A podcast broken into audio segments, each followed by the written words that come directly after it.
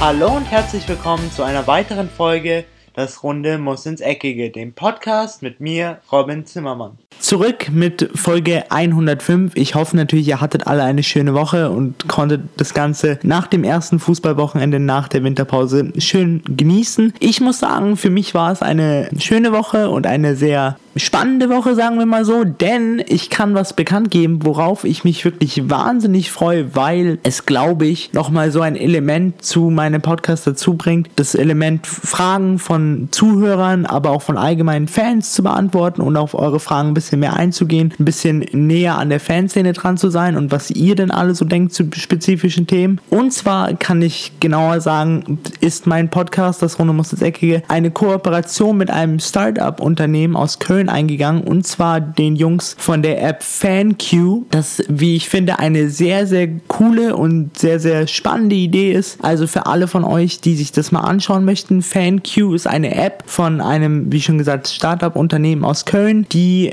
schon lange immer als Freunde diskutiert haben über verschiedene Fußballthemen und dann immer mal wissen wollten, was auch die anderen Fans davon halten, denn sie haben die schöne Meinung, wie ich finde, dass die Meinung von Fans im Fußball zählen sollte und sehr, sehr wichtig ist. Diese Meinung teile ich auf jeden Fall. Deswegen kamen sie dann auf die Idee, die App FanQ zu starten, auf welcher man immer zu spezifischen Themen dann Fragen gestellt bekommt. Zum Beispiel jetzt gab es zum Beispiel das Thema, über das wir auch in dem heutigen Podcast reden werden, als Xavi Kimmich in Doha, also im Trainingslager des FC Bayern geadet hatte und sagte, er wäre der perfekte Nachfolger von ihm bei Barcelona. Dann hat zum Beispiel die App FanQ die Frage gestellt, ob Kimmich irgendwann mal zum FC Barcelona gehen wird und ob er zum FC Barcelona passen würde. Und dann kann man dazu mal seine Meinung abgeben. Man kann auch mit Freunden darüber diskutieren. Man kann sich gegenseitig folgen, schauen, welche Fragen dem einen interessieren, darauf seine Antworten abgeben. Also, ich finde es allgemein eine sehr, sehr schöne Idee und ich hoffe, dass ihr euch alle diese App herunterladen werdet. Sie ist sowohl im Android Store als auch im App Store verfügbar und somit haben wir den großen Vorteil jetzt als Podcast-Team, dass ihr euch natürlich darüber anmelden könnt, mir folgen könnt unter das Runde muss ins Eckige und mir natürlich so Fragen stellen könnt. So kann ich eure Fragen, auf die ihr reagiert habt, auch beantworten und somit können wir so ein bisschen mehr Interaktion in den Podcast reinbringen, was ich sehr, sehr schön finde. Also ich freue mich wirklich auf die Kooperation.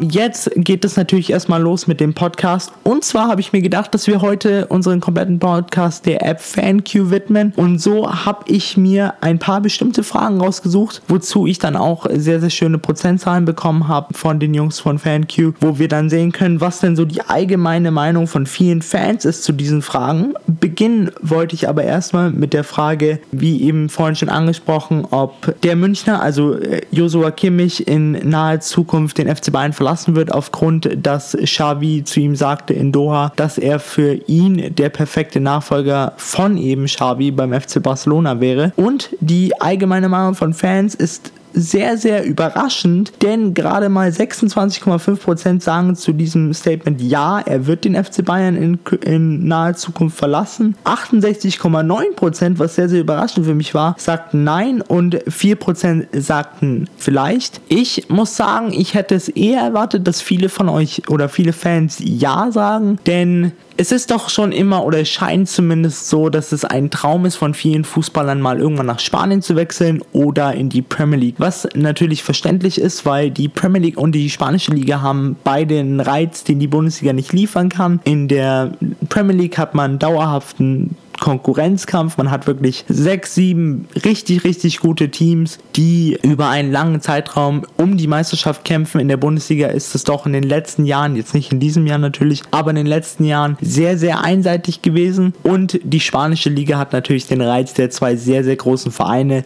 Wenn Kimmich wechseln würde, würde es natürlich nur zu einem dieser beiden Vereine gehen und zwar ist das Real Madrid und der FC Barcelona. Ich glaube, Real Madrid hat in letzter Zeit ihren Reiz ein bisschen verloren wegen dem Wechsel von Cristiano Cristiano Ronaldo, aber natürlich Barcelona, Spitzenclub mit einer Spitzengeschichte und natürlich Topstars wie Messi, Suarez, Rakitic und wie sie alle heißen. Von daher, ich muss sagen, ich tendiere eher zu der Kategorie vielleicht, weil man sollte im Fußball nie was ausschließen. Es kann immer mal schnell was passieren. Es reicht ja nur, wenn der FC Bayern einen Coach bekommt, der nicht so wirklich auf Kimmich baut. Das hatten wir schon so ein bisschen mit Carlo Ancelotti. Deswegen, ich tendiere eher ein bisschen mehr zu vielleicht, aber ich finde es schön zu sehen, dass äh, viele das Vertrauen haben in den FC Bayern und auch in Joshua Kimmich lange und erfolgreich zusammenzuarbeiten. Was ich mir auch sehr gut vorstellen kann, weil Kimmich scheint auch nicht so einer zu sein, der dem großen Geld hinterherjagt, sondern er ist ein sehr, sehr ehrgeiziger junger Spieler, der auch schon in seinen jungen Jahren wirklich äh, reif ist und wirklich schon weiß, was er will. Ich kann mir auch gut vorstellen, wenn er den Weg weitergeht beim FC Bayern, dass wir ihn irgendwann mal als Kapitän des Rekordmeisters sehen werden. Frage Nummer zwei finde ich eine, ein sehr schönes Thema und zwar kam in der letzten Woche das Gerücht auf, dass Dortmund seinen Spielern verbietet, zu dem FC Bayern zu wechseln und jetzt hatte die äh, Fan-Q die Frage, ob das gerechtfertigt ist. Hier sagen 68,6% ja, 23,6% nein und 6,9% teilweise. Hier kann ich mich ganz klar positionieren und zwar ist meine Meinung nein, weil man sollte den Spielern nichts verbieten dürfen als Verein, solange sie unter Vertrag stehen. Also, wenn sie unter Vertrag stehen, kann man ihnen sagen, natürlich, du hast bei uns einen Vertrag, diesen Vertrag musst du einhalten und dieser Vertrag wird auch eingehalten und dann können wir überlegen, ob wir dich verkaufen oder ob wir dir so viel Geld bieten, dass du dir vielleicht auch nochmal überlegst, deinen Vertrag zu verlängern. Aber seinen Spielern von Haus aus zu sagen, die jetzt vielleicht im nächsten Jahr, wo ihr Vertrag ausläuft oder sie vielleicht einen Wechsel anstreben, zu einem anderen Verein zu wechseln, hier zu sagen,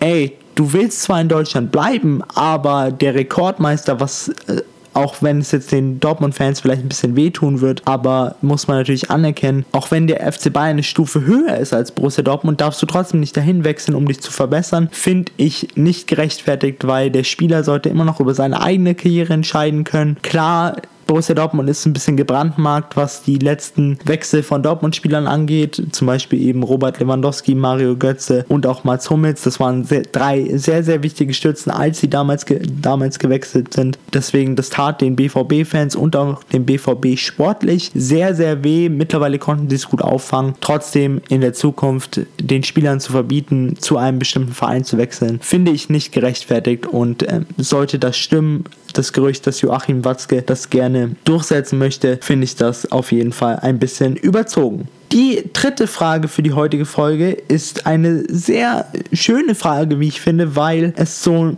auf kein bestimmtes Thema eingeht, aber eine sehr wichtige Frage ist, die mich eigentlich auch schon mal oft interessiert hat, wo ich mir dann auch selber Gedanken drüber gemacht habe. Und zwar ist das die Frage, wie schätzt du den Trainer deines Lieblingsvereins ein? Taktikfuchs oder Motivator? Hier werde ich eher das Ganze ein bisschen allgemeiner halten und jetzt nicht von einem spezifischen Verein ausgehen, aber zu dieser Frage 40,2% sagen Taktikfuchs, 22,9% sagen Motivator und 28,8% sagen beides. Keins von beiden sagen 6,3% und keine Meinung haben 1,8% ich muss sagen, so wie sich der Fußball in, letzten, in den letzten Jahren entwickelt hat, merkt man doch schon eher, dass dieser Taktikfuchs schon was ist, was mittlerweile verlangt wird. Weil man kann nicht mehr diesen einseitigen Fußball spielen. Wir spielen 4-2-3-1, wir spielen statisch, wir wollen Ballbesitz haben und wir wollen am besten mehr Tore schießen als der Gegner. Das geht mittlerweile nicht mehr und wenn man sich jetzt die letzten Jahre anschaut, wer denn so die größten Trophäen, die man im,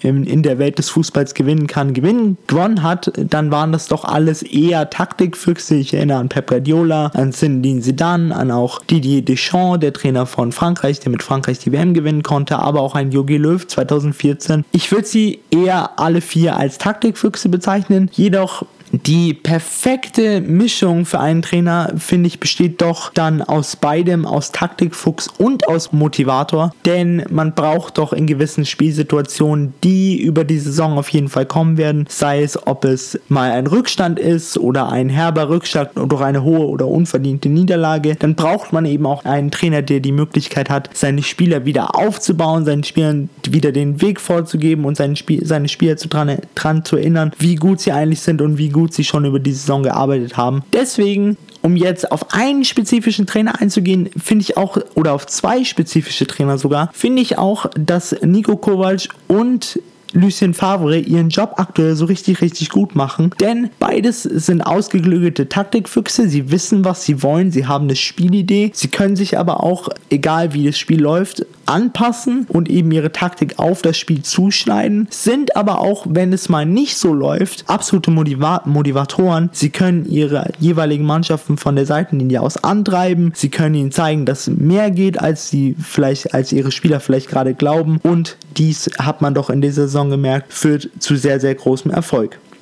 Die vorletzte Frage für, heutige, für die heutige Folge ist die Frage, nachdem Mourinho ja jetzt von Manchester United entlassen wurde und aktuell noch keinen neuen Trainerjob unterzeichnet hat, ist die Frage, in welcher Liga wird er den nächsten Spitzenclub trainieren. 27% sagen hier Serie A, 27% sagen Primera Division, 4,4% sagen Liga, 4,4% sagen Bundesliga, 7,5% sagen Premier League und 15% sagen eine andere Liga. Hier gehe ich mal stark davon aus, andere Liga käme wenn dann nur sein Heimatland Portugal in Betracht, aber nachdem er schon Porto trainiert hat und die aktuell keinen schlechten Trainer haben und er nicht zu dem Rivalen Benfica wechseln wird, fällt Portugal für mich schon mal raus. Ich gehe jetzt von zwei verschiedenen Standpunkten aus. Zum einen, wo ich es mir am ehesten vorstellen könnte und zum anderen, wo sein Fußball am besten hinpassen würde. Am ehesten vorstellen könnte ich mir, und das wird jetzt vielleicht viele überraschen, sogar die Bundesliga. Denn Mourinho ist bekannt dafür, ein sehr, sehr großer Fan des deutschen Fußballs zu sein, der deutschen Mentalität, dieser Kämpfermentalität. Die hat er auch bei Real Madrid zum Beispiel verkörpert, als er, als er da noch Trainer war. Von daher wie sein Berater, sein Berater und sein Biograf, also der Biograf seines Buches, der ihn schon lange begleitet, gesagt hat, sollte Karl-Heinz Rummenigge mal irgendwann auf die Idee kommen, Mourinho anzurufen und ihn zu fragen, ob er denn gerne Trainer beim FC Bayern werden will, dann sagte der Berater, würde José Mourinho nicht zweimal nachdenken und sofort den Job annehmen. Jedoch, ob sein Fußball in die Bundesliga so gut passen würde, wage ich ein bisschen zu bezweifeln. Denn die FC Bayern-Fans im, im Besonderen sind doch sehr, sehr verwöhnt, was Ballbesitzfußball angeht, was sehr, sehr technisch hochwertigen Fußball angeht und was sehr, sehr attraktiven Fußball angeht. Und diese drei Adjektive, um Fußball zu beschreiben, beschreiben jetzt nicht gerade Mourinho als Trainer.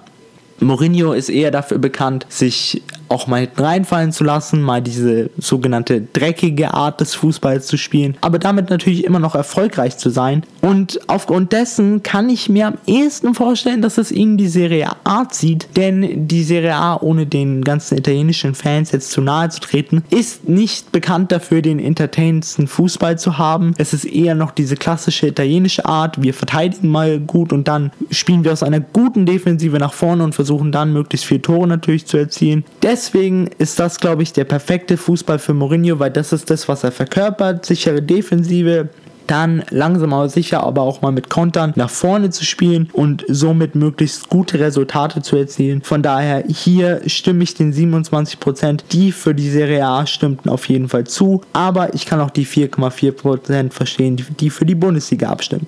Jetzt kommen wir wahrscheinlich zu der interessantesten Frage der ganzen Folge und der interessantesten Frage, was zumindest alle Bundesliga-Fans angeht. Denn die Bayern sind ja aktuell wieder im Angriffsmodus, obwohl wir nur bisher ein Spiel in der Rückrunde gesehen haben, haben wir schon gesehen, dass sie wirklich hungrig sind. Sie hatten jetzt ihr sechstes Pflichtspiel, ihren sechsten Pflichtspielsieg in Folge und jetzt wirft es natürlich die Frage auf, ob ihr glaubt, die Münchner holen mehr Punkte als in der Hinrunde und ob sie vielleicht den BVB doch noch überholen können und somit die siebte Meisterschaft in Folge einfahren können. Hier sagen 79,8%, dass der FC Bayern mehr Punkte in der Rückrunde holen wird als in der, als in der Hinrunde. 7,8% sagen weniger, 9,9% sagen gleich viele und 2,5% sagen, sie haben dazu keine Meinung. Ich muss persönlich sagen, ich habe die Einschätzung, dass der FC Bayern doch noch mal eine Schippe drauflegen wird. Jetzt in der Rückrunde, was ihnen auch, glaube ich, international sehr, sehr gut tun wird, denn man hat in den letzten Jahren gemerkt, der FC Bayern oder dem FC Bayern hat es so ein bisschen an nationaler Konkurrenz gefehlt. Man hatte meistens die Meisterschaft im April und dann flachte das Ganze immer extrem ab. Und wenn man nicht die Spannung hochhalten muss, auch wenn man es immer beteuert hat, ja, wir halten die Spannung hoch, auch an Wochenendspielen, die eigentlich nichts mehr bedeuten, muss man trotzdem einschätzen, es sind auch nur Menschen und wenn man weiß, ich habe den Titel sowieso, dann lässt man es vielleicht auch mal ein bisschen schleifen am Wochenende. Von daher ist es sehr, sehr gut für den FC Bayern jetzt der Verfolger zu sein und die Mannschaft zu sein, die jetzt im Zugzwang ist, wenn sie denn noch den Meistertitel holen will. Das einzigste Problem, was ich sehe für die anderen Mannschaften, also zum Beispiel den BVB oder Gladbach, die natürlich auch noch im Rennen sind, ist dies, dass man den FC Bayern am besten nicht reizen sollte. Und das hat der BVB sehr, sehr gut hingekriegt in der Hinrunde mit einem sehr, sehr starken Auftritt, mit einem wahnsinnig guten Fußball, der dem FC Bayern auch insbesondere in dem Spiel Bayern gegen Dortmund gezeigt hat, dass Dortmund vielleicht aktuell, was den Fußball angeht, oder zu dem Zeitpunkt damals einen besseren Fußball gespielt hat mit einem besseren System das Problem daran ist, wenn man den FC Bayern reizt, spornt man die Bayern-Spieler an. Und wer das weiß, der FC Bayern ist gespickt mit Riesen-Egos, aber mit Egos, die nach Erfolg hungrig sind, die wirklich den Erfolg wollen, die den Erfolg verkörpern und alles für den Erfolg tun. Deswegen gehe ich mal stark davon aus, dass Nico Kovac es auch über ähm, das Trainingslager in Doha geschafft hat, die Mannschaft neu zu formen. Er hat es jetzt endlich geschafft, eine gewisse Hierarchie in seiner Mannschaft herzustellen. Also jetzt wissen wirklich alle, wer ganz oben oben in der Rangordnung ist und wer sich auch ein bisschen unterordnen, zu unterordnen hat, was sehr, sehr gut ist, weil das spornt die Motivation von den Spielern an, die vielleicht jetzt nicht so ganz oben sind. Die wollen sich dann natürlich auch zeigen. Deswegen gehe ich stark davon aus, dass der FC Bayern mehr Punkte holen wird. Und ich habe es irgendwie so ein bisschen im Gefühl, dass der FC Bayern BV, den BVB auch noch überholen wird, was aber sehr davon abhängig wird, wie lange Lucien Favre diese Euphorie auferhalten kann, wie lange Lucien Favre es verhindern kann, dass seine Spieler anfangen nachzudenken, nachzudenken in dem Sinne von, oh Gott, wir sind ja jetzt gerade wirklich so gut, schaffen wir das wirklich bis zum Ende der Saison. Solange diese Gedanken aus den Köpfen der BVB-Spieler raushalten kann, sehe ich aber auch sehr, sehr gute Chancen für den BVB, den ersten Meistertitel seit 2000, seit der Saison 2011, 2012 einzufahren.